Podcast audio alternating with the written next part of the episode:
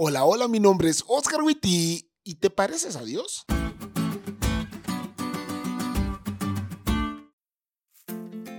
Hace unos años, mi amada suegra le dijo a Esther, Esther, cada vez te pareces más a Oscar.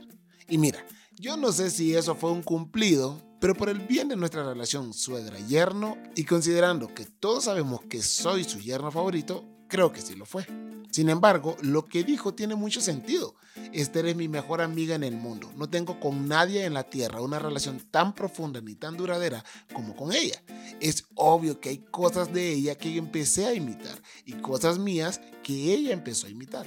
Y pues de allí el comentario de mi suegra. Porque la verdad, los amigos terminamos imitando a nuestros amigos. Y vos dirás, pastor, muy cool su historia, pero ¿y qué tiene que ver eso con la lección? A lo que yo te diré, ah, mi pequeño saltamontes, tienes tanto que aprender. Mira, la personalidad más fuerte del universo es la personalidad del mismo Dios. Y si pasamos tiempo con Él, nos relacionamos con Él, imitaremos de las cualidades de su carácter. Y quiero ponerle pausa aquí a esta línea de pensamiento y que oigas esto.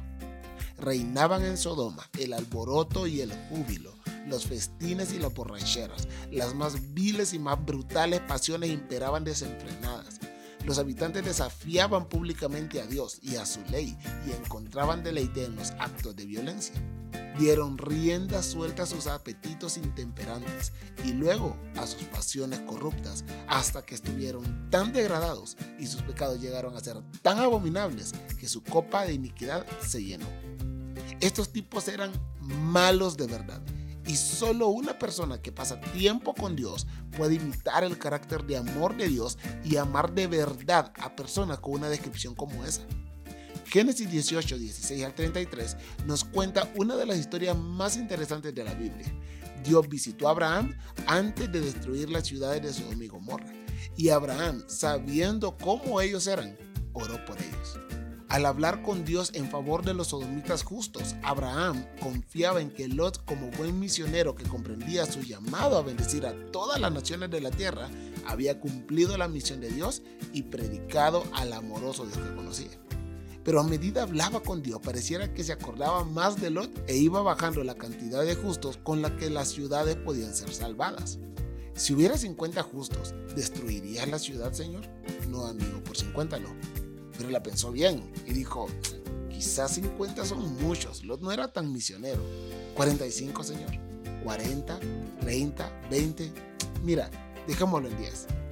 Lastimosamente no había ni 10 personas justas. 10 personas que conocieran a Dios por la influencia de Lot. Y esta historia me deja pensando en dos cosas. Número uno, necesitamos amar y punto. Nuestro mundo necesita personas que hayan pasado tanto tiempo con Dios, que amen de verdad a los que los rodean y los amen por lo que son, personas necesitadas de salvación. Y punto número dos, somos llamados a cumplir la misión en donde estemos, porque no sabemos si la puerta de gracia para tus vecinos o familiares está a punto de cerrarse y tu voz es la última vez que escucharán la voz de Dios. Amemos como Jesús que se note en la cantidad de personas que lo conocen porque nosotros se lo presentamos.